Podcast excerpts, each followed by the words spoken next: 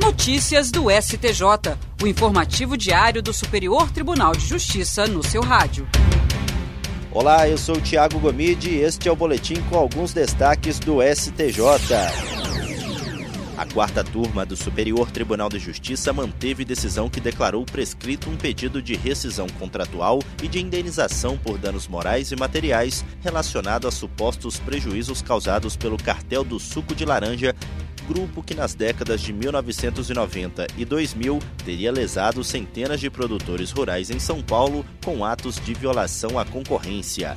De acordo com o produtor rural que ajuizou a ação, a empresa Ré e outros grupos do setor citrícola teriam praticado atos anticoncorrenciais no mercado de compra de laranjas, os quais lhe causaram graves prejuízos.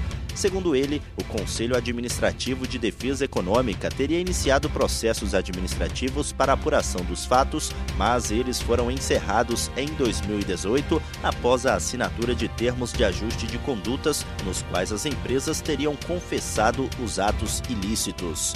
Tribunal de Justiça de São Paulo declarou a prescrição da pretensão e apontou que o produtor rural tinha conhecimento dos fatos desde a celebração dos contratos com uma empresa de sucos em 2001 e 2003 e que não houve fato posterior apto a alterar esses marcos temporais de contagem da prescrição. No STJ, o produtor alegou que o prazo prescricional só poderia ter começado após a publicação da decisão final do CAD. O colegiado da quarta turma negou o provimento ao recurso. O relator, ministro Luiz Felipe Salomão, explicou que nas obrigações contratuais, como regra, os prazos de prescrição começam no momento exato da violação do direito, ou seja, do descumprimento do contrato, independentemente da ciência do credor. O ministro destacou que, no caso analisado, a ação ajuizada pelo produtor rural não foi baseada no descumprimento de contrato e, portanto, o prazo prescricional é aquele previsto para as ações reparatórias por responsabilidade extracontratual, que é de três anos. A terceira turma do Superior Tribunal de Justiça decidiu que o direito do consumidor à restituição da quantia paga por produto com vício de qualidade compreende o valor do momento da compra devidamente atualizado, sem nenhum abatimento a título de desvalorização pelo tempo de uso.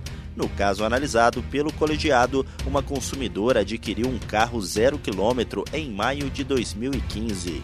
Já nos primeiros meses, o veículo apresentou problemas que, mesmo após três retornos à concessionária e sete revisões entre 2015 e 2017, não foram resolvidos, o que levou a cliente a exigir judicialmente o conserto definitivo ou a devolução integral do valor pago. A fabricante do veículo alegou que a restituição integral do valor após todo o tempo de uso caracterizaria enriquecimento ilícito da consumidora. O colegiado da terceira turma negou o provimento ao recurso especial da montadora de veículos. A relatora, ministra Nancy Andrighi, explicou que o Código de Defesa do Consumidor, ao dar ao consumidor a opção de pedir a restituição do valor pago por produtos com vício de qualidade, não prevê nenhuma exceção para a hipótese em que ele permanece na posse do bem. A relatora lembrou que um dos efeitos da resolução do contrato é o retorno das partes ao estado anterior, o que efetivamente se verifica com a devolução pelo fornecedor do valor pago pelo consumidor no momento da aquisição do produto viciado. A ministra salientou que, no caso em análise, conforme se extrai dos autos, a consumidora só permaneceu com o produto porque ele não foi reparado de forma definitiva nem substituído. A quarta turma do Superior Tribunal de Justiça revogou uma ordem de prisão em execução de alimentos, na qual o advogado do devedor apresentou procuração sem poderes específicos para receber citação e intimação no próprio nome. O caso analisado teve início em 2013, quando um menor, representado pela mãe, promoveu ação de execução de alimentos contra o pai.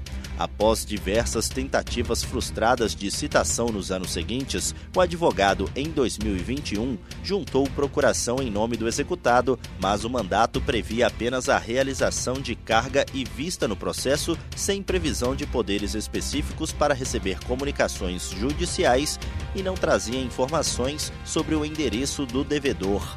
No mesmo ano, o juiz decretou a prisão civil do executado por considerar que, após o comparecimento dele nos autos, não houve manifestação sobre a quitação da dívida nem comprovação da impossibilidade de fazê-lo. Depois do decreto prisional, o advogado voltou a juntar ao processo procuração sem poderes para citação e intimação. O mandado de prisão foi expedido meses depois, mas o executado não foi encontrado.